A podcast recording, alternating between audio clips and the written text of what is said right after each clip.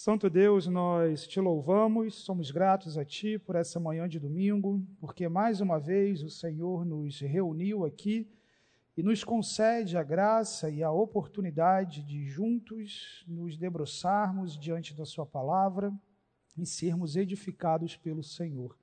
Concede, ó Pai, ao longo de todo esse tempo, clareza, um ambiente pacífico em que possamos de fato sermos instruídos por Ti. Te louvamos em nome de Jesus. Amém, Pai. Muito bem, pessoal. Segunda aula, então, do nosso curso. Na nossa primeira aula, falamos sobre a doutrina da palavra de Deus, a bibliologia. E nessa segunda aula, falamos sobre a teologia própria, ou teontologia, a doutrina de Deus. Quando você pega um livro de teologia sistemática, existe sempre uma decisão que aquele autor vai tomar. Se ele vai começar o seu livro falando de bibliologia ou se ele vai começar o seu livro falando de teontologia. Por quê?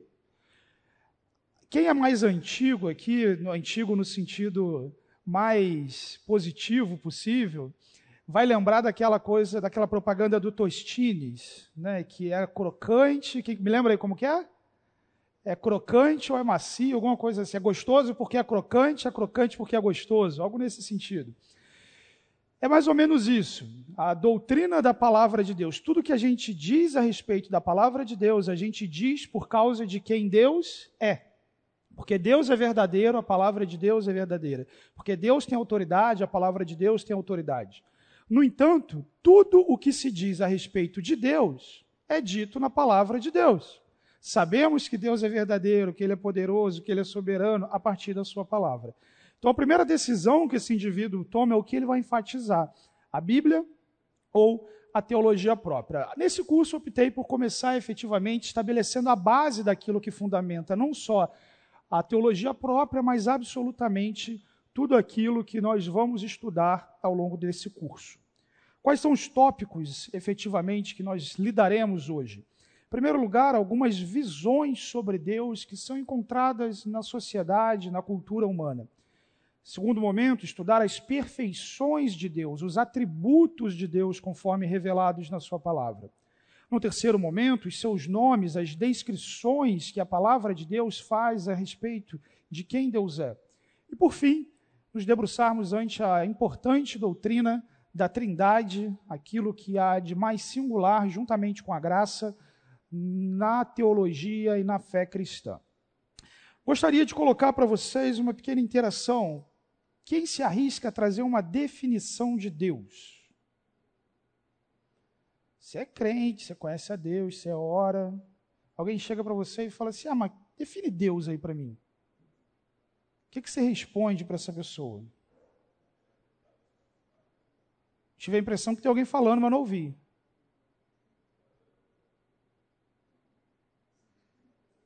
Não estão brincando comigo só fazendo não, né? Alguém se arrisca a trazer uma definição? Ok, a Dorileia está falando eterno, glorioso, criador.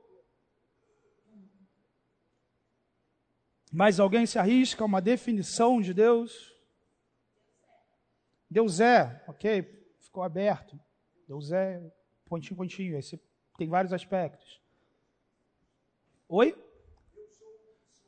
Ok, uma, que Deus fala para Moisés, eu sou o que sou. A gente, inclusive, estuda essa expressão hoje.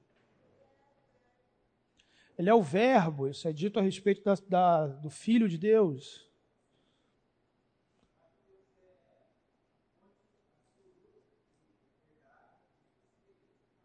Fonte absoluta de verdade, justiça e beleza. Ok? Vocês percebem o que a gente fez aqui? A gente não consegue definir quem Deus é. Não é possível fazer caber numa frase uma definição que, de modo absoluto, caracterize quem é Deus. Então, o que todos vocês invariavelmente fizeram aqui? Vocês descreveram a Deus.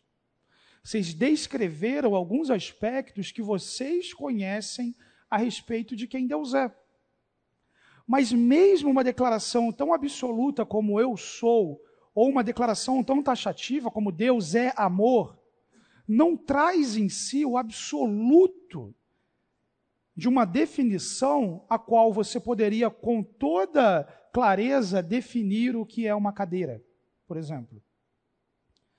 Mas justamente o aspecto da infinitude de Deus, do mistério de Deus, da soberania de Deus, da transcendência de Deus, fazem com que a nossa linguagem, a nossa percepção, a nossa capacidade seja absolutamente insuficiente para, com uma palavra ou com poucas palavras, descrever de forma final quem Deus é. Se isso fosse possível, ele já não seria Deus. Ele seria algo do mundo criado. Coisas criadas são definidas. Deus não. E justamente por essa ser uma característica de Deus, o mundo separado de Deus, caído no pecado, como nós ainda estudaremos ao longo desse curso, tateando no escuro, influenciados pela revelação geral, conforme vimos na aula passada, trouxe algumas perspectivas, algumas percepções que, de modo geral, estão por trás de toda religião, de toda confissão de fé. Algumas visões sobre Deus, expressões de como o mundo percebe a Deus. Há pelo menos cinco principais formas, aqui já não trabalhando com o teísmo, que seria a sexta grande expressão, e vamos tratar separadamente dela. Mas, em primeiro lugar, você tem uma vertente que é denominada panteísmo. A primeira palavra, pan, significa tudo. Palavra grega para definir tudo. Tudo e teísmo, Deus. Tudo é Deus. Panteos. Deus é tudo, tudo é Deus. Tenho certeza que em cultura popular, em coisas que você já leu informalmente, essa visão um pouco mais esotérica da vida, eventualmente você se depara com esse tipo de informação. Não, mas tudo é Deus, você é Deus, o bichinho é Deus, o animal é Deus as estrelas são Deus, a cadeira é Deus, tudo é Deus. Porque tudo que existe, tudo que pode ser visto, tocado, experimentado, procede desse Deus, está nesse Deus, é esse Deus, efetivamente. Isso é base fundamental, por exemplo, da doutrina do hinduísmo. O hinduísmo, embora tenha milhões e milhões de deuses, no final das contas, tudo é Brahma e Brahma é tudo, inclusive os seres humanos. Uma segunda expressão, uma variante dessa ideia, nasce na filosofia, mas está presente também nas religiões. É aquela denominada panenteísmo, panenteísmo. A primeira palavra, tudo, a segunda, en, no grego, traz a ideia de estar dentro, e Deus. Deus está dentro de tudo. Ele não é as coisas criadas. E as coisas criadas não, não o são. Mas ele está em tudo. Já viu aquela ideia de que existe uma faísca divina dentro de você?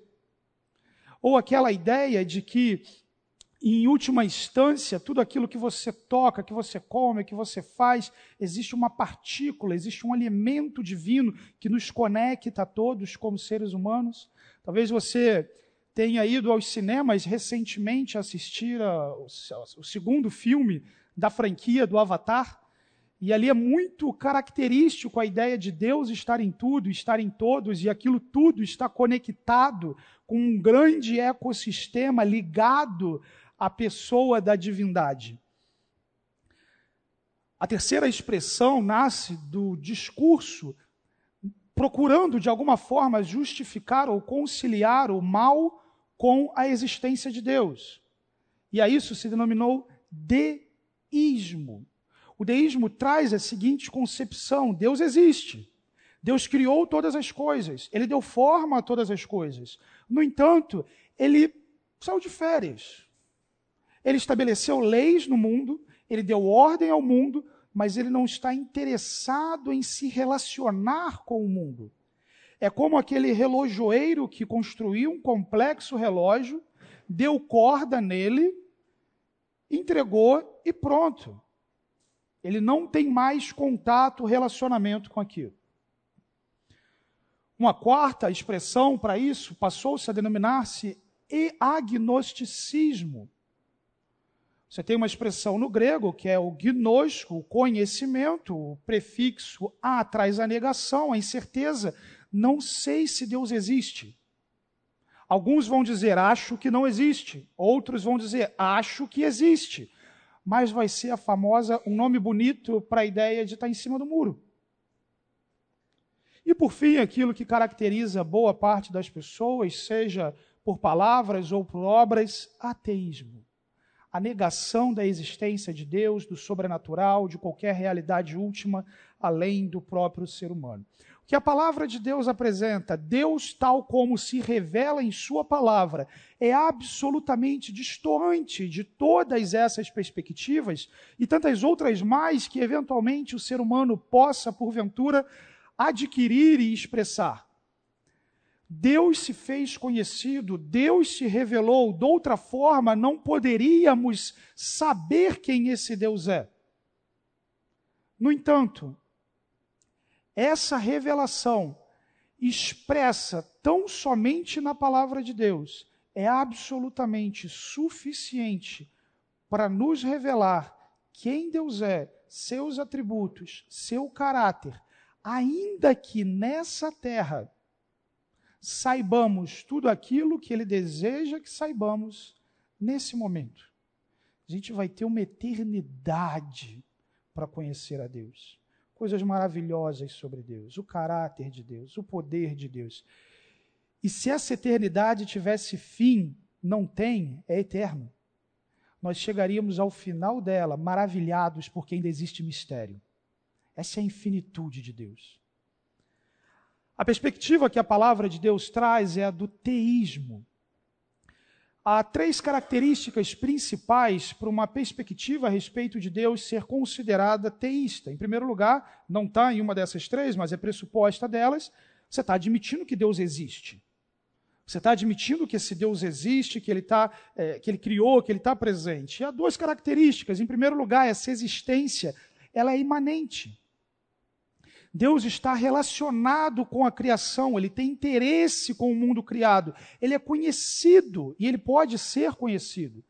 A palavra de Deus nos mostra o Senhor alimentando o passarinho, dando comida para a presa do leãozinho, fazendo a semente do lavrador germinar. Olha de que forma é envolvido com a criação. Mas não somente isso, Deus, a palavra de Deus nos mostra o Senhor interessado na vida dos seres humanos, sejam crentes ou incrédulos. A palavra de Deus diz que o coração dos reis está nas mãos dele, que os exércitos da terra, os escudos da terra pertencem a ele. Então esse Deus ele está absolutamente relacionado com tudo o que acontece nesse mundo. Nada passa incólume ante aos seus olhos, ante a sua ação, o seu propósito, o seu projeto. Nada ameaça a sua soberania, nada acontece fora daquilo que efetivamente ele estabeleceu desde a eternidade. E é justamente esse aspecto que enfatiza que, embora esse Deus esteja completamente relacionado com essa criação, envolvido com essa criação, ele é distinto dela ele não está nas coisas dessa criação. Não tem um pouquinho de Deus no mundo criado. Ele não está, ele não é essa criação como o panteísmo diz. Ele é outro. Ele existe antes do tempo existir. Ele existe antes do espaço existir. Ele existe antes da matéria existir. E ele continuaria existindo mesmo que todas essas coisas deixassem de existir. Então, aquela coisa que Talvez alguns de vocês já tenham perdido noite de sono pensando onde Deus estava antes dele criar os céus. Onde Deus estava antes dele criar a terra. Alguém no passado disse, ele estava criando o inferno, para quem faz esse tipo de pergunta. Brincadeira. Mas, efetivamente, a questão não é onde estava, a questão é que ele é, e ele é numa imensidão, infinitude tal, que não pode nem mesmo ser alocado nesse tipo de categoria. Mas o fato é que ele é, e ele é desde toda a eternidade, e é esse Deus que nós vamos explorar aqui hoje a respeito do que a palavra de Deus nos diz. E por fim, esse Deus é pessoal. ele não somente está envolvido com a criação, como ele pode ter um relacionamento pessoal com você. O que significa pessoal nesse sentido? Significa com a sua história. Significa com o seu arrependimento, com a forma com que você violou a aliança com Deus significa te salvar, significa te eleger, significa te colocar na condição de filho de Deus, te adotar. E significa que individualmente cada um de nós foi envolvido pessoalmente numa comunidade, numa igreja, no corpo de Cristo, do qual todos nós fomos relacionados porque estamos unidos a Ele. E como igreja desfrutamos de um relacionamento com Ele é pessoal.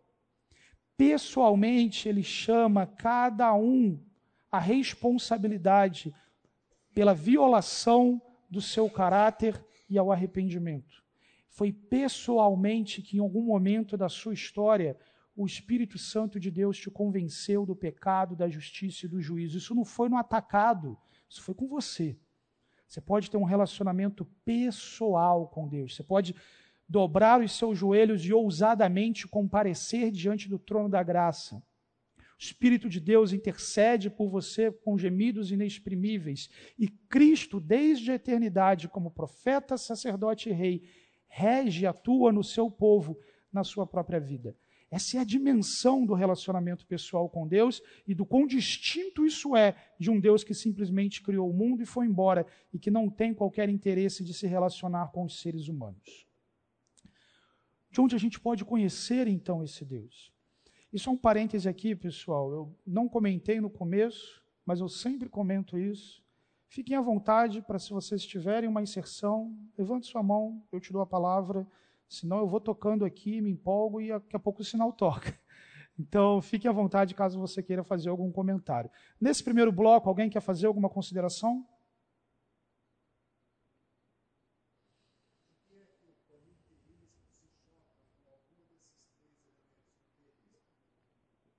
Ok. Em primeiro lugar, a gente precisaria analisar de uma forma mais específica essa expressão panenteísta. Mas, de modo geral, tanto o panteísmo como o panenteísmo é, se chocam com o aspecto do transcendental. Está distinto, separado da criação. Então, Deus não está nas coisas do mundo criadas, ele é distinto das coisas criadas. Então, numa perspectiva panenteísta, a, a própria existência de tudo, as próprias coisas acabariam sendo eternas, precisariam estar desde a eternidade, e a existência de Deus e a atuação de Deus condicionadas também a esse universo criado. Então, a transcendência seria, o primeiro lugar, a grande violação em relação ao teísmo. Em segundo lugar, aí seria necessário observar mais especificamente, eventualmente, o aspecto pessoal. Então, por exemplo, na teoria de Gaia, que trabalha o conceito de que o mundo é quase como um ser vivo em que tudo aquilo está relacionado. Agora, no contexto de Covid-19, isso veio muito à tona, com um artigo do Globide Review sendo aprovado falando sobre isso. É, é como se Deus fosse entendido como a criação, em que tudo está presente ali e que mexer com alguma coisa da criação vai bagunçar tudo porque está bagunçando com a própria estrutura divina. Eu não me relaciono pessoalmente com isso, eu me relaciono com essa coisa toda criada. Então, em primeiro lugar, a transcendência, em segundo lugar, uh, o relacionamento pessoal. Esses seriam, numa primeira interação, as duas coisas que me saltam aos olhos. Ok? Mais alguma pergunta ou colocação? Ok. Como a gente conhece, então, efetivamente a Deus? Como a gente pode descrever a Deus a partir da palavra dele? Uma vez que ele não pode ser definido, o que acontece na Bíblia, o que acontece na palavra de Deus, é justamente Deus propositivamente se revelando. Eu sou isso, eu sou aquilo, eu faço isso, eu faço aquilo. Pessoas tendo experiências com Deus e a partir dessas experiências, Deus é isso, Deus faz isso. E a partir disso, a palavra de Deus chega a nós como esse grande arcabouço da revelação do caráter, dos atributos de Deus, aquilo que na história também passou a ser chamado como as perfeições de Deus, essas características e ações. A declaração doutrinária da Convenção Batista Brasileira, ela traz a seguinte, é, o seguinte discurso para descrever a Deus. Ele diz, ela diz: Deus é o único Deus vivo e verdadeiro, é espírito pessoal, eterno, infinito e imutável, é onipotente, onisciente e onipresente, é perfeito em santidade, justiça, verdade e amor. Ele é o Criador, sustentador, redentor, juiz e senhor da história e do universo, que governa pelo seu poder, dispondo de todas as coisas de acordo com o seu eterno propósito e graça. Deus é infinito em santidade e em todas as demais perfeições. Por isso, a Ele devemos todo amor, culto e obediência. Em sua triunidade, o eterno Deus se revela como Pai, Filho e Espírito Santo, pessoas distintas, mas sem divisão em sua essência. Então veja como essa é uma declaração que trouxe uma série de aspectos descritivos de quem Deus é a partir da palavra. E olha o tamanho de parágrafo que foi necessário para fazer isso sem ser exaustivo.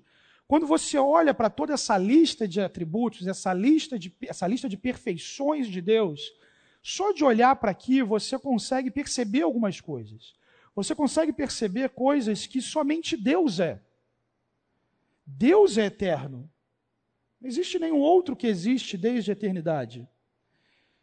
Deus é imutável, Deus é infinito, Deus é onipotente, Deus é onisciente onipresente. Nós vamos estudar esses aspectos. Somente Ele é. No entanto, existem algumas características que nós também somos, ou nós podemos ser.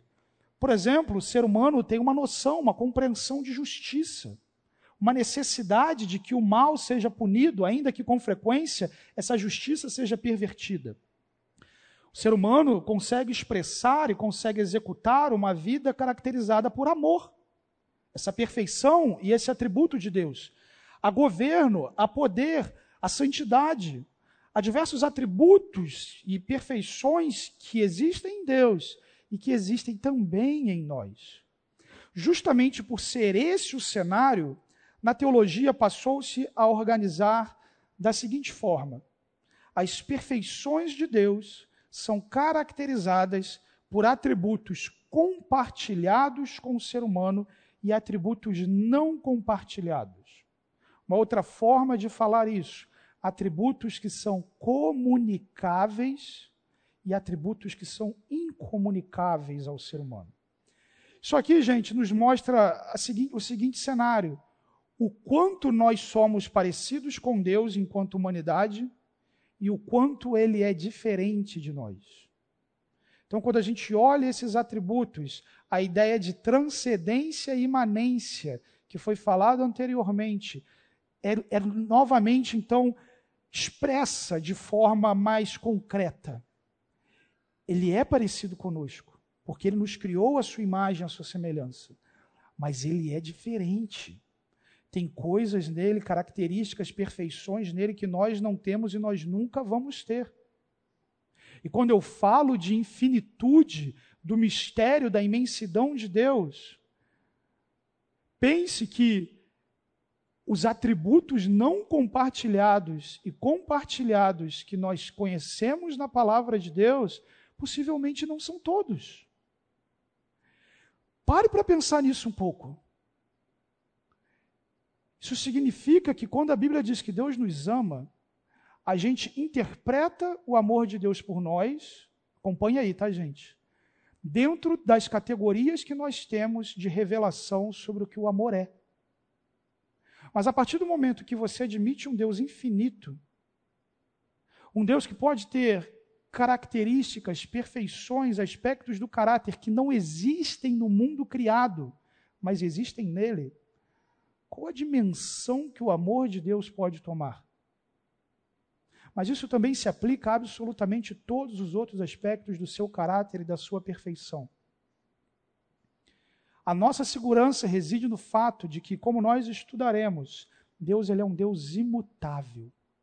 Ele não muda. Ele não tira da cartola uma nova perfeição. e que absolutamente tudo que nós conhecemos dele jamais vai se contradizer com aquilo que nós não conhecemos.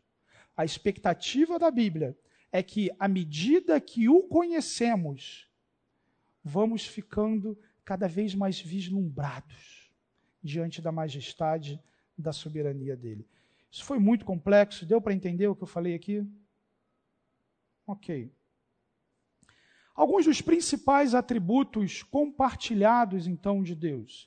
Em primeiro lugar, o amor. Nós vemos a vida humana sendo caracterizada pelo amor. O incrédulo é capaz de amar, o mais ímpio dos homens é capaz de amar, ainda que não expressando a beleza, a profundidade do amor de Deus. Existe bondade em todo o ser humano. Ele compartilhou conosco ah, essa atitude, não uma bondade que seja capaz de salvá-lo, não uma caridade que seja capaz de trazer a ele o favor de Deus, mas sim o ato de ser bom, o ato de desejar o bem, o ato de, como Jesus nos diz, do pai que dar boas coisas aos seus filhos, mesmo sendo um crápula, mas do filho ele cuida. Justiça e, em certa medida, soberania. Não soberania no aspecto de ter o governo absoluto sobre tudo, mas no ato de criar o ser humano, o Senhor mediou o governo da criação através desses agentes, de modo que esse ser humano exerce domínio sobre o mundo criado. Isso foi compartilhado com eles.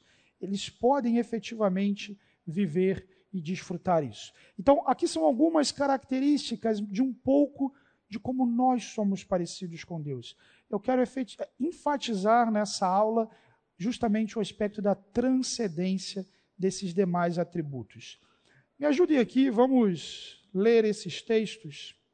É, Para facilitar a minha vida aqui, pessoal, vamos tentar não ter aquele vácuo esperando um, um, cinco minutos até alguém ler já olha para cá, escolhe um versículo desse, e aí quando eu falar, você já abre a sua Bíblia, já lê. Se algum homem e mulher lerem ao mesmo tempo, primeiro as damas, o homem lê a seguir, tá joia? Gênesis 17, 1. Pode ler, gente, lembra o combinado. Vamos lá.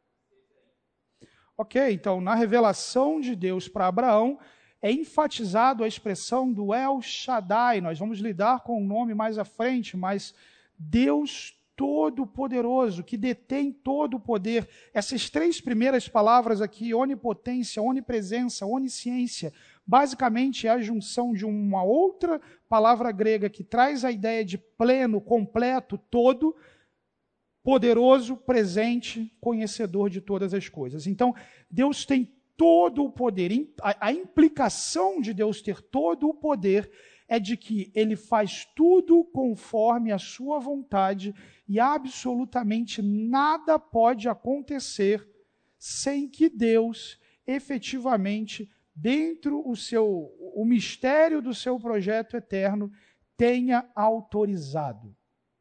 Então veja, meus irmãos, a rebelião de Satanás não é de paridade.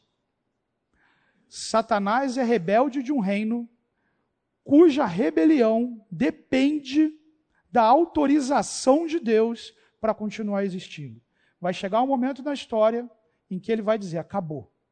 Na história, porque na eternidade isso já aconteceu. Ele já foi julgado. Onipresença, Salmo 139, 7 a 11.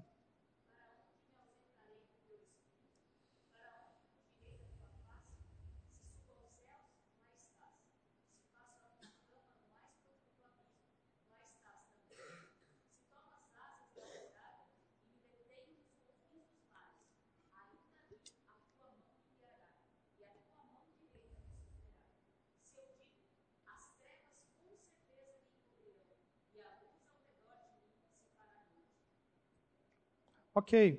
Então, o Salmo 139 é um salmo clássico para descrever a imensidão da presença de Deus. Quando a gente fala de onipresença, meus irmãos, não necessariamente nós estamos falando de que Deus está sentado em cada uma dessas cadeiras. Ok? A ideia da onipresença é o fato de que esse mundo ele é tão limitado frente à infinitude de Deus que absolutamente a sua glória, a sua majestade, a sua soberania se estende por toda a criação. Não tem nada nesse mundo que esteja alheio ao governo de Deus, à presença de Deus. Isso distingue-se do panenteísmo e do panteísmo à medida que nós não estamos dizendo que Deus está dentro de cada molécula do universo, mas sim no fato de que nenhuma molécula do universo se move, se comporta, existe a parte da realidade de quem Deus é. Onisciência, Provérbios 15, 3,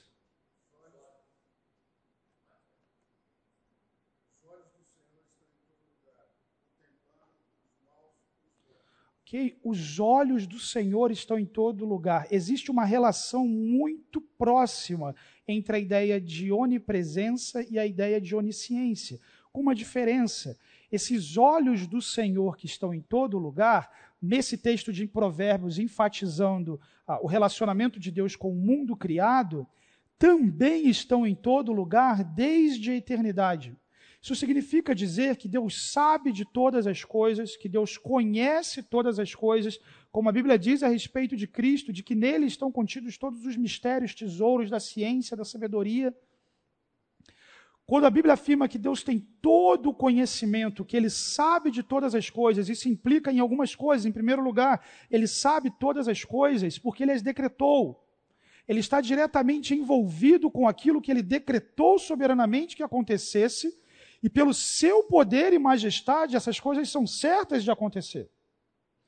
Mas no segundo aspecto, ele conhece todas as coisas, porque ele conhece o coração humano em todas as suas ramificações possíveis, de modo que ele conhece até mesmo aquilo que é contingente, aquilo que é incerto.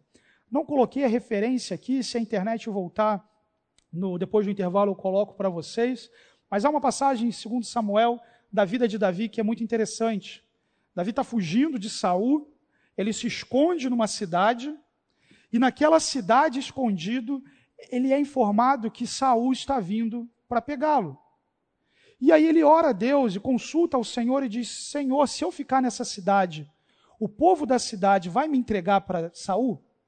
E aí Deus diz: Sim. Se você ficar nessa cidade, eles vão te entregar, você vai morrer. Ele sabe o que Davi faz? Ele vai embora e ele não morre, e ele não é entregue.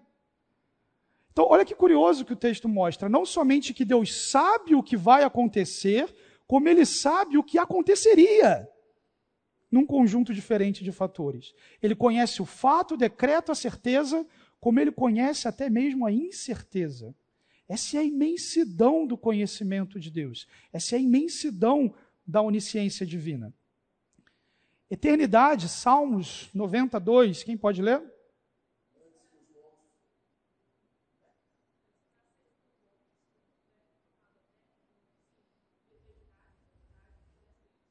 Ok, antes que houvesse tudo, de eternidade a eternidade, tu és Deus. Essa é uma forma hebraica de se enfatizar. É muito eterno, é absolutamente eterno.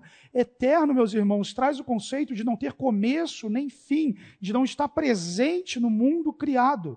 A, a nossa mente já acha estranho a gente pensar em milhares, milhões de anos ou o que for. Eternidade não cabe na cachola. Não, não tem espacinho aqui para entender o que é isso, mas a Bíblia diz que Deus é eterno. E quando você pensa que um Deus como esse é pessoal, isso é muito fora da caixinha. A proposta da revelação de Deus, de fato, ela é absolutamente singular. Ele é autoexistente, João 1, 1 a 5.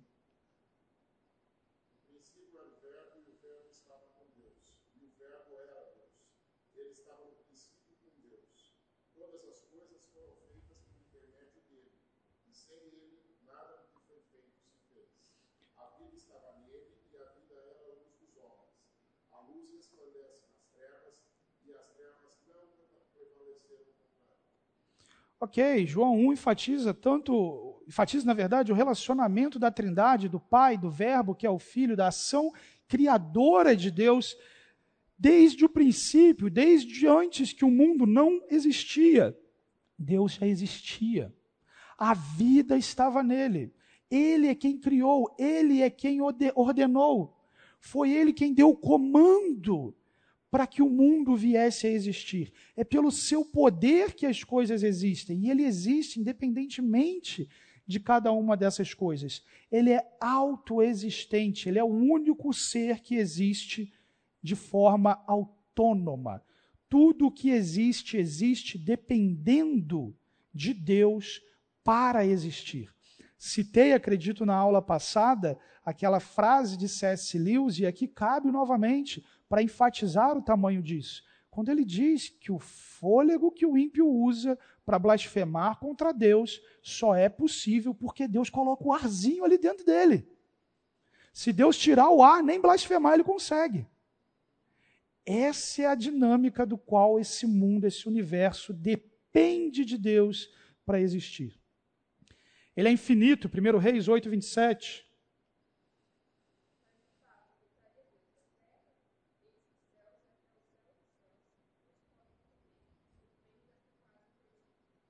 Ok, olha, olha que audácia tentar construir um templo para esse Deus, tentar construir uma casa para esse Deus que não pode ser contido.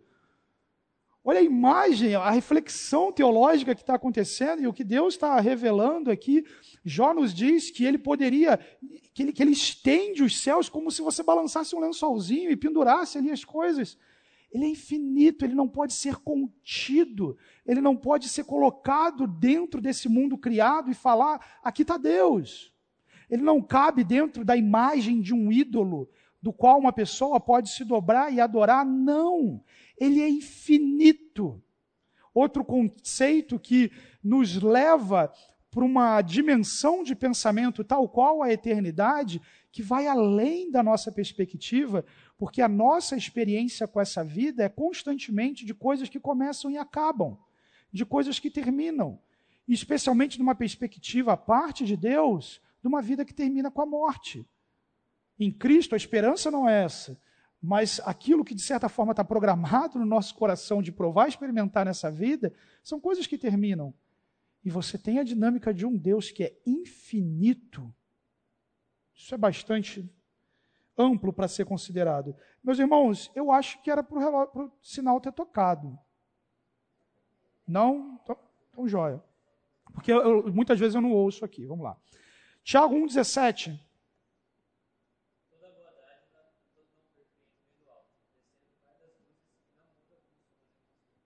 Ok, ele não muda. A ênfase de Tiago aqui é enfatizar a ação de Deus pela qual concede e abençoa o seu povo, e isso está diretamente relacionado ao fato de que esse Pai não muda nem tem sombra de variação. Aquilo que ele é, ele o é desde sempre. Ele não está se tornando mais Deus, ele não está aprendendo a ser Deus, ele não está fazendo tentativa e erro para construir o seu caráter, ele não está lendo livro de autoajuda ou coisa assim, não, ele é e ponto.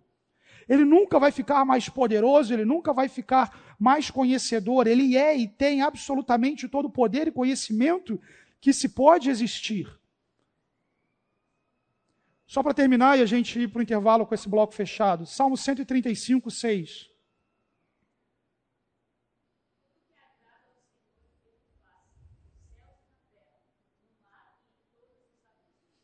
Ok, Deus é o único ser existente que é totalmente livre. Você pode fazer tudo que te agrada? Provavelmente, se você fizesse tudo que te agrada, você faria um monte de coisa que desagrada a Deus. Mas o fato é, tudo quanto agrada, ele pode fazer. Ele é totalmente livre. E por ser todo-poderoso e fazer tudo que agrada, Deus faz valer a sua vontade e é certo, seguro, que o que ele determinou efetivamente se cumprirá. Essas perfeições, pessoal, não se contradizem nem se sobrepõem. Tudo aquilo que Deus fala sobre Deus não entra em contradição.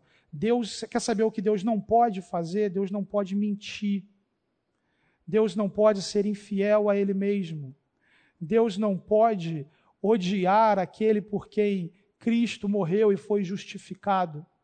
Deus não pode condenar ao inferno aquele a quem ele justificou, estabeleceu e adotou como filho. Ele não volta atrás no que diz respeito aos seus atributos, ao que diz respeito a, a, a quem efetivamente ele é. E elas não se sobrepõem. Sabe aquela ideia de, ah, Deus nunca faria isso porque Deus é amor? Mas ele não é só amor, ele é fogo consumidor. Sabe aquela ideia de Deus quer me dar isso porque eu sou filho de Deus? Mas se esquece do fato de que ele também é o juiz soberano pelo qual nós prestaremos contas. Essas coisas não se sobrepõem. Esses atributos são simples eternos, constantes, imutáveis. Vamos para o intervalo. A seguir, vamos explorar algumas descrições de Deus em seus nomes e características. Terceiro ponto, então, da nossa aula: as descrições de Deus, seus nomes e acomodações. Bom, como falamos no começo, Deus ele é descrito, ele não pode ser definido. E a Bíblia descreve a quem Deus é a partir de alguns parâmetros diferentes. Em primeiro lugar, os seus nomes, tanto aqueles em que Deus se revelou, como aqueles que foram atribuídos a Deus a partir da experiência com os seres humanos. Através de antropomorfismos, o que essa palavra significa? Uma associação da compreensão de quem Deus é com o corpo humano, com a forma humana através de antropopatias. A palavra aqui traz a ideia de emoções que são muito próprias da vida humana e que são usadas para nos ajudar a entender como Deus age. E por fim, zoomorfismos, características de animais que a Escritura utiliza para descrever quem Deus é. Então, em primeiro lugar, os nomes de Deus, os nomes que Deus revelou e que foram atribuídos a Ele na experiência pessoal do povo da aliança. O primeiro deles é o tetragrama, o Iavé, normalmente entendido, no entanto, é um nome de pronúncia perdida. Mesmo Iavé, é difícil dizer que seja exatamente isso. A primeira parte do nome, Iá, é mais seguro de se ter certeza de que era de fato a pronúncia. A segunda parte, ela é bastante disputada, mas hoje, de modo geral, é quase consensual usar Iavé ou Yahweh. É o nome que foi usado por Eva, Moisés registrou dessa forma, por Noé, mas amplamente revelado apenas com Moisés. O nome enfatiza a eternidade de Deus, a sua presença no meio do povo. Depois do cativeiro na Babilônia, as vogais de Adonai, que significa Senhor em hebraico, foram unificadas ao termo Iavé, que era o nome santo, sagrado, que o povo não pronunciava, especialmente depois do cativeiro, de modo a formar o termo Jeová que nós temos hoje. Lá naquela ocasião, Jeová, e aí como a gente, nas traduções e transliterações especialmente, chegam para nós com esse som de J. Então, quando a gente fala Jeová, a gente não está falando o nome de Deus, você está falando o nome de Deus com as vogais, com os sons da palavra Senhor.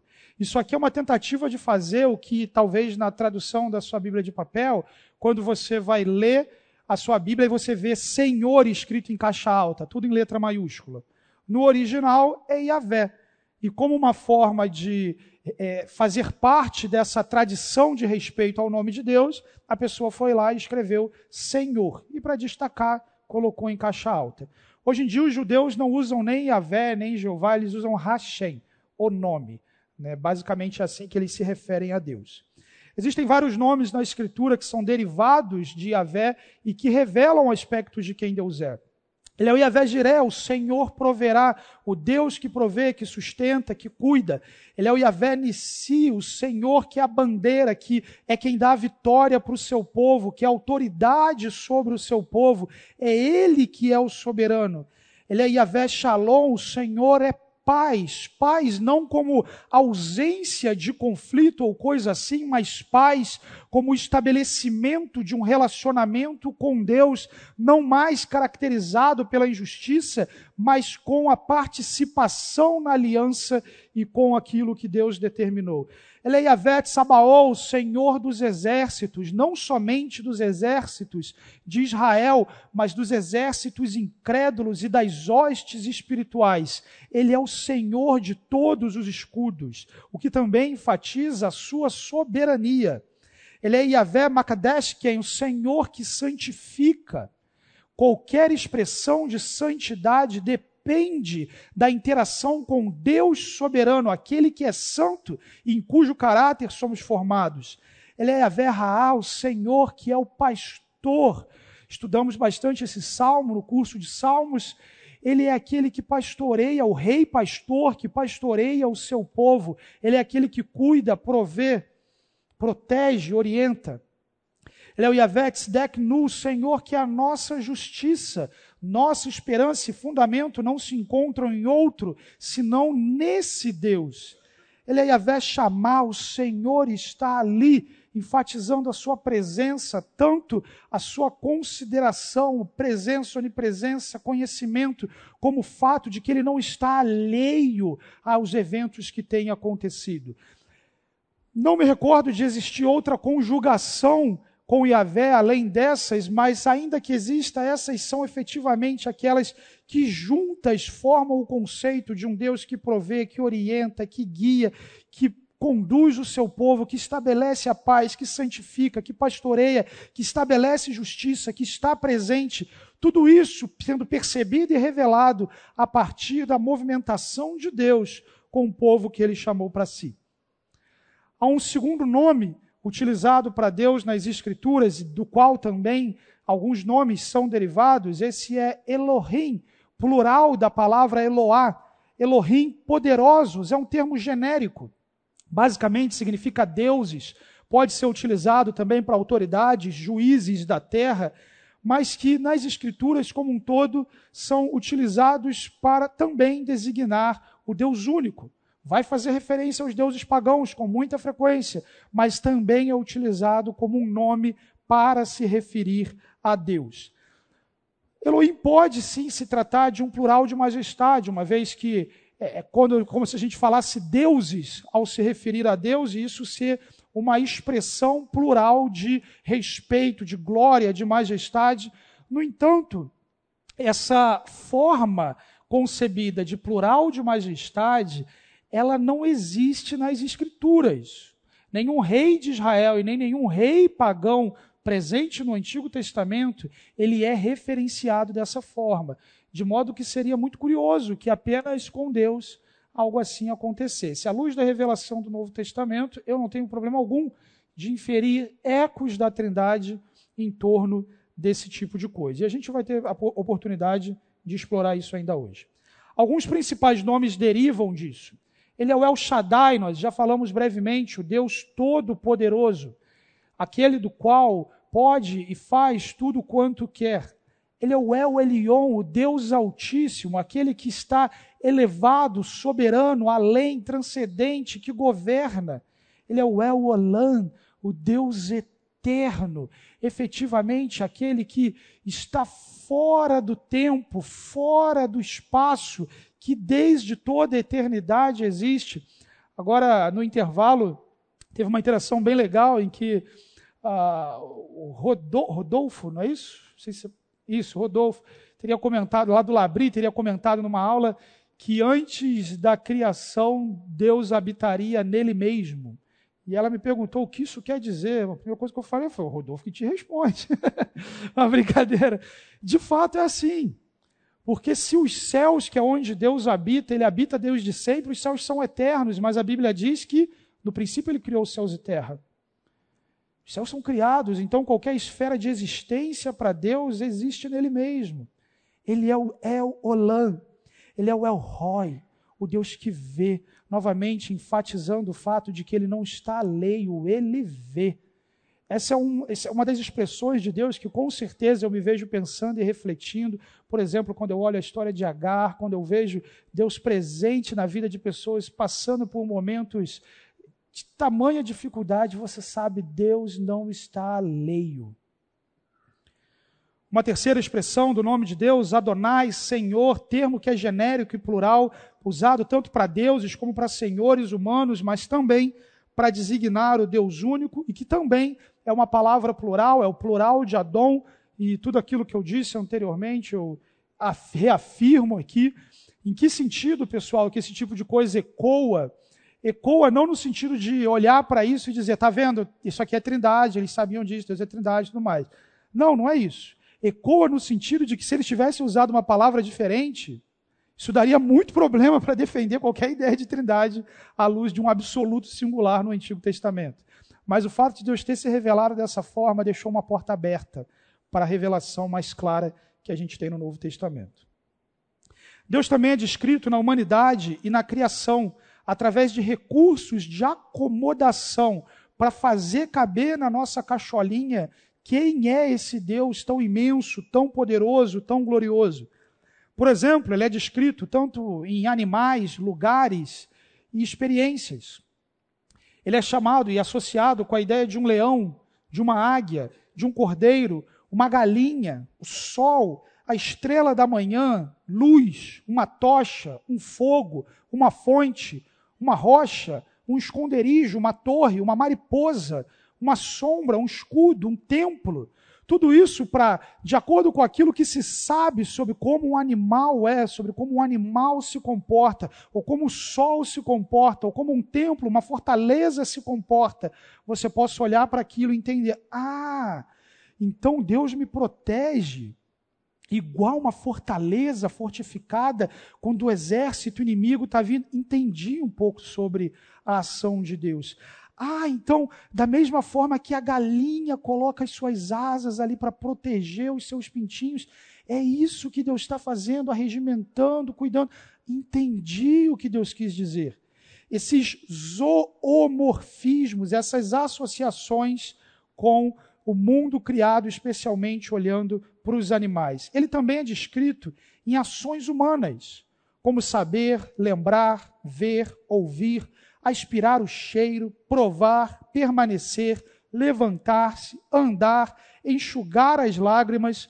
Tudo isso é o quê? Coisa que a gente faz, e quando a gente faz essas coisas, existe um determinado conjunto de emoções, de experiências, de situações que nos movem a agir dessa forma entendemos um pouco sobre a ação de Deus ao descrevê-lo ao descrevê-lo dessa forma, ao entender que esse aspirar o cheiro demonstra a satisfação, a aceitação. Mas efetivamente Deus não foi lá no sacrifício e tá bom. Não, mas isso demonstra o fato de que Deus recebeu aquilo como algo legítimo. Ele é descrito também em emoções humanas, alegria, pesar, ira, amor, ódio, eventualmente até arrependimento. Mas o fato é que, como nós falamos aqui, não há como dizer que, tal como acontecem em nós as emoções, acontecem em Deus. Existe toda uma dinâmica de santidade, de eternidade, de infinitude, no qual essas emoções, com frequência, são humanizadas para que sejamos capazes de entender o que Deus está fazendo ou por que Deus está fazendo. Por isso, antropopatias, uma associação com aquilo que nós sentimos como ser humano. Também antropomorfismos. Rosto de Deus, olhos, pálpebras, ouvidos, nariz, boca, lábios, língua, pescoço, braços, mão, dedo, coração, pés à luz da encarnação de Cristo, nós sabemos que Deus tem tudo isso. Porque em Cristo ele encarnou e ele subiu aos céus com o um corpo. No entanto, essas coisas são utilizadas para descrever a ação da Trindade, na medida de que Deus está vendo, a mão de Deus está se movendo, seja em aprovação, em bênção ou mesmo em juízo que efetivamente a boca de Deus está proclamando determinadas coisas. A ideia é olhar para as funções do corpo humano de modo a clarear o que Deus está fazendo. A ideia do texto não é ensinar boca, nariz ou coisa assim, mas sim enfatizar bênção, juízo, graça, misericórdia, amor, proteção, através daquilo que nós já conhecemos a partir do corpo humano. Alguma pergunta sobre essas associações com o corpo humano, com as emoções humanas, com o mundo criado e quem Deus é? Ok.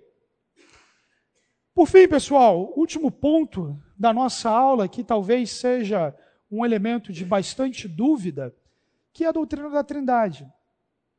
A Trindade, juntamente com a graça, são os grandes distintivos da fé cristã. Aquilo que você não acha em, em nenhum outro lugar. A compreensão de, do Deus Trino e a ideia de que não é o ser humano que se move a Deus, é Deus que se move até ele graça e trindade. Hoje em dia é muito comum, como vocês viram, inclusive na declaração de fé que eu li no começo, utilizarem o termo triunidade para descrever essa doutrina. E se você tem alguma dificuldade de entendê-la, não fique se sentindo mal. As pessoas têm dificuldade de entender ela desde o começo, em que ela começou a se tornar mais clara na revelação do Novo Testamento. Por exemplo, Tertuliano de Cartago ao menos a frase é atribuída a ele, no segundo século, diz o seguinte: A doutrina da Trindade foi divinamente revelada e não construída por seres humanos. Ela é tão absurda aos padrões humanos que ninguém poderia inventá-la. É como alguém disse acerca dela: tente explicá-la e você poderá perder a cabeça, mas tente negá-la e você perderá a alma. Por que disso, gente? De fato, a formulação da doutrina da Trindade é tão fora de absolutamente tudo aquilo que existe na existência humana que você entra em parafuso.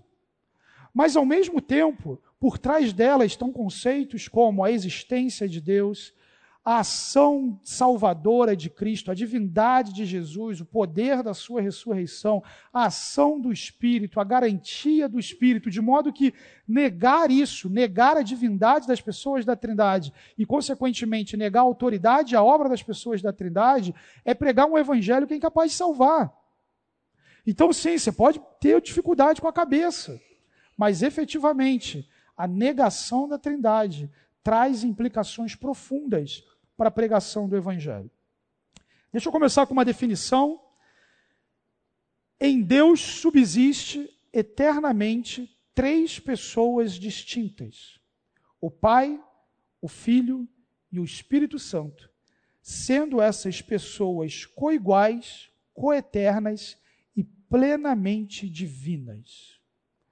Vamos enfatizar: subsiste de uma mesma substância três pessoas.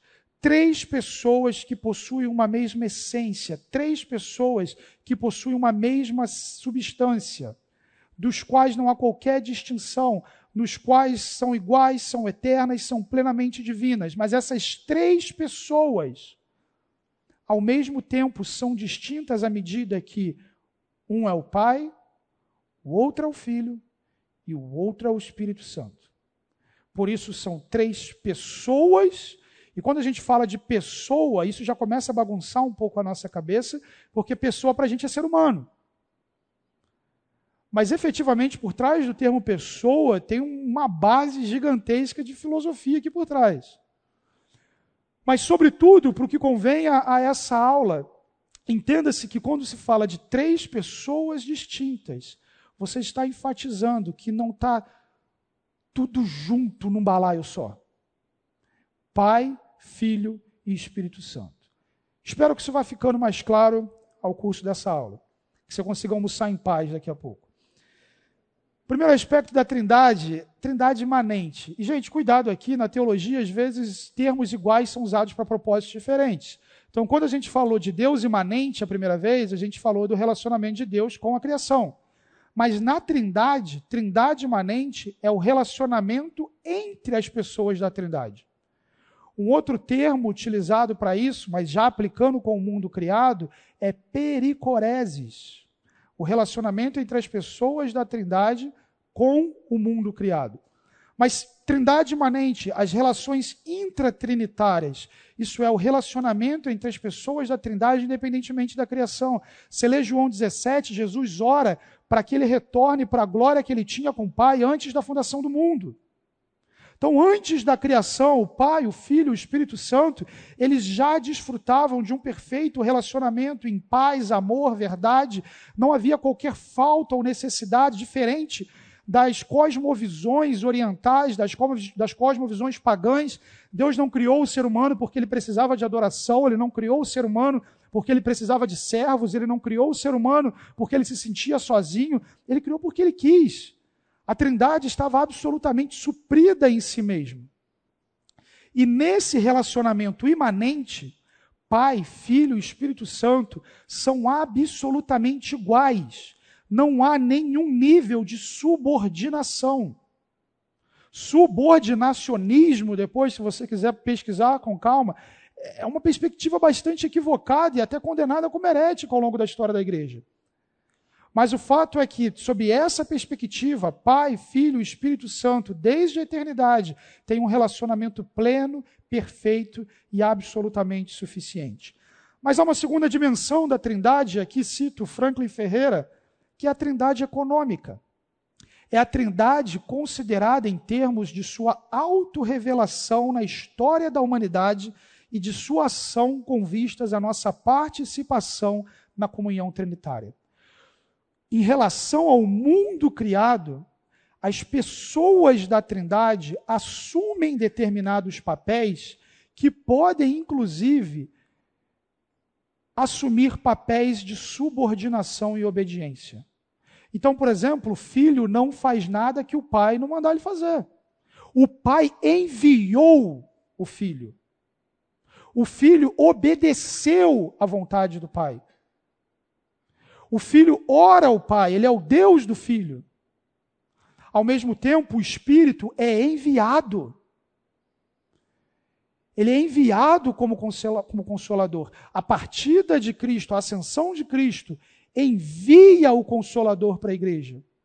Então, quando você olha a partir dessa perspectiva, há uma procedência entre as pessoas da Trindade, o Filho procedendo do Pai e o Espírito procedendo do Pai e do Filho. Essa frase aqui, se eu tivesse dito há mil anos atrás, ia ter um monte de gente. Porque isso aqui foi uma das maiores controvérsias da, história da igreja, a controvérsia do filioque, da processão dentro do universo da Trindade. Mas o fato é que há uma subordinação econômica dentro da Trindade, as pessoas da Trindade assumem um papel em relação ao mundo criado, em relação ao universo criado. Então, sobre uma perspectiva, eles são absolutamente coiguais e coeternos, ainda que pessoas distintas. Sobre outra perspectiva, a revelação do Novo Testamento nos mostra que na interação com o mundo criado, eles assumem papéis diferentes, por isso econômicos, que dizem respeito à ordenação. Um pouco sobre como essa doutrina foi formulada em seu desenvolvimento. Em primeiro lugar, a gente tem aquele pano de fundo que a gente conversou na aula passada a respeito da tradição apostólica. Os apóstolos receberam os ensinos de Cristo, eles lembraram pelo Espírito Santo disso, eles registraram isso, eles discipularam pessoas, essa tradição apostólica ficou resguardada no episcopado, essa tradição foi atacada e a resposta para isso foi o cânon. Foi o que nós estudamos na aula passada. A mesma coisa acontece com outras doutrinas muito importantes. Nos primeiros séculos da igreja, o que mais foi atacado foi a, a divindade ou a pessoa de Jesus. Ou gente que dizia, ele não era humano, ele era Deus. Ou gente que dizia, ele não era Deus, ele era humano. Essa era a briga que fervia. E por trás dessa briga, as implicações que isso tinha para a compreensão da Trindade. As implicações que isso tinha, se ele é Deus, mas se Jesus é Deus, mas a Bíblia tem Deus, estão dois deuses e o Espírito. Era isso que o pessoal estava fervendo. Isso ganha uma noção muito forte, a gente vai explorar isso mais para frente, na próxima aula já de Cristologia, por trás da presença diário, um diácono e presbítero de Alexandria e dos seus partidários. Ário forma uma doutrina em que Cristo seria não Deus, mas divino. A doutrina de Ário é exatamente igual à proposta hoje das testemunhas de Jeová. Ele é o primogênito da criação no sentido que ele seria o primeiro criado. Ele não é Deus, ele é distinto de Deus, ele só é o mais importante dentre todos aqueles que foram criados. Dessa forma, Ário também está negando qualquer perspectiva trinitária. Lembre que na aula passada eu comentei que na história da igreja os desenvolvimentos teológicos são basicamente apologéticos, reações a ameaças à ortodoxia da igreja. E à medida que há um dissenso a partir de Aro e dos seus partidários, há uma movimentação, tanto no Ocidente como no Oriente, para questionar isso. E isso ferve de tal jeito que envolve o imperador. Constantino é um camarada que alguns vão dizer: não, esse cara inventou a doutrina da Trindade. Ele convocou um concílio em Nicéia para aprovar, inserir ideias pagãs no cristianismo. Meus irmãos, nada poderia estar mais distante da verdade. Esse indivíduo, primeiro, é muito provável que ele tenha tido realmente uma experiência com Deus, visto um sinal e, e tido essa experiência. Ele não ganharia nada com os favores que ele deu para o cristianismo. Ele primeiro torna a religião lícita, posteriormente, religião do Estado se torna a, a fé cristã. Mas o fato é que, como imperador, como pontífice, ele te, é ele quem convoca esse tipo de concílio diante da demanda dos bispos e daquela confusão toda. E alguns concílios vão acontecer. Em primeiro lugar, o concílio de Nicéia, em 325 depois de Cristo. Esse concílio condena o arianismo e dá forma final à doutrina da, da Trindade, mais para frente a gente vai ler. E Ário, ele é condenado ao exílio. Ele não pode mais ensinar, ele tem que ir embora de Alexandria. No entanto, olha o que dois anos depois acontece. Constantino perdoa. Ele dá o perdão para Ário, permite que ele volte para Alexandria, e Ário volta com a corda toda. Junto com o Eusébio de Nicomédia, ele começa a influenciar tanto a cabeça dos cristãos da época, que Atanásio, um dos caras que tinha maior autoridade, Atanásio, que é quase exilado, excomungado. As ideias arianas dominam aquele mundo com apoio de Constantino. Ele perdoou, ele deixou o cara ir para lá de tal jeito que naquele momento da história parece que os arianos vão prevalecer. Eusébio de Nicomédia, o que favorece, se você estuda a história da igreja, o que favorece a difusão do arianismo por parte dele é justamente o apoio do Estado. Há uma predileção estatal em torno do arianismo. E você vê isso com muito mais força quando, em 337, quando Constantino percebe que a morte dele está próxima, ele chama justamente Eusébio de Nicomédia para batizá-lo. To... Ele até então não tinha se batizado, porque se batizar implicava estar debaixo da autoridade da igreja. Ele é o imperador, ele não quer isso. Mas ele acha que se ele não for batizado, ele vai para o inferno. Então, estou vendo que eu vou morrer, vou me batizar. Quem que eu vou me batizar? Vou procurar uma referência para mim. Quem é a referência para ele? O principal líder ariano de então. Por essa razão, com frequência se diz que Constantino nasceu pagão e morreu ariano. Em 357, Ário é oficialmente excomungado. Em 381, a discussão é encerrada no primeiro concílio de Constantinopla, que ratifica as decisões de Nicéia e juntamente condena os pneumatômacos, que negavam a divindade do Espírito e uma série de outras coisas. Nesse momento, você chega à formulação final da doutrina da Trindade, naquilo que passa a ser chamado de, de credo niceno-constantinopolitano, a junção dos dois termos ali. Creio em um só Deus, Pai Todo-Poderoso, Criador do céu e da terra, de todas as coisas visíveis e invisíveis. Creio em um só Senhor, Jesus Cristo, Filho unigênito de Deus, nascido do Pai antes de todos os séculos. Deus de Deus, luz de luz, Deus verdadeiro de Deus verdadeiro, gerado, não criado, consubstancial ao Pai. Por ele todas as coisas foram feitas e por nós, homens, e para nossa salvação, desceu dos céus e se encarnou pelo Espírito Santo no seio da Virgem Maria e se fez homem. Também por nós foi crucificado sob Pôncio Pilatos, padeceu e foi sepultado. Ressuscitou o terceiro dia, conforme as Escrituras, e subiu aos céus, onde está sentado à direita do Pai. E de novo vir em glória para julgar os vivos e os mortos, e o seu reino não terá fim. Creio no Espírito Santo, Senhor, que dá vida e procede do Pai e do Filho, e com o Pai e o Filho é adorado e glorificado. Ele que falou pelos profetas. Creio na Igreja, una, santa, católica e apostólica Professo um só batismo para a remissão dos pecados e espero a ressurreição dos mortos e a vida do mundo que há de vir. Amém. A partir daí, de fato, qualquer movimentação em torno da divindade das pessoas da Trindade foi claramente identificada como uma violação da tradição apostólica e condenada como heresia. O que a Trindade não é, pessoal? Não são três deuses, como os mormons falam. Não são três partes de Deus. Aqui é um pouquinho Deus, aqui um pouquinho Deus, ali um pouquinho Deus não é um Deus de cada vez. Muita gente é tentado a isso, tá? Teve a época do Pai, teve a época do Filho, agora é a época do Espírito. não são formas de Deus se manifestar, ele se apresenta como, como se fossem três máscaras. Ele se apresenta como Pai, ele se apresenta com o Filho, com o Espírito. Não é Deus e dois auxiliares, ele é Deus poderoso, e aí você tem Jesus, que é o, a principal criatura, o seu representante, e o Espírito, que seria o seu poder, a sua energia e movimento. Essa imagem foi utilizada para descrever o que seria então a Trindade, o escudo da Trindade. O Pai não é o Filho, o Filho não é o Espírito, o Espírito não é o Pai, mas o Pai é Deus, o Filho é Deus e o Espírito é Deus. Deus é a substância na qual as pessoas da Trindade participam conjuntamente e são iguais e eternas. Você tem três aspectos para considerar aqui. Em primeiro lugar, ecos do Antigo Testamento. Segundo fato, a divindade das pessoas da Trindade. E, por fim, a praxis da igreja.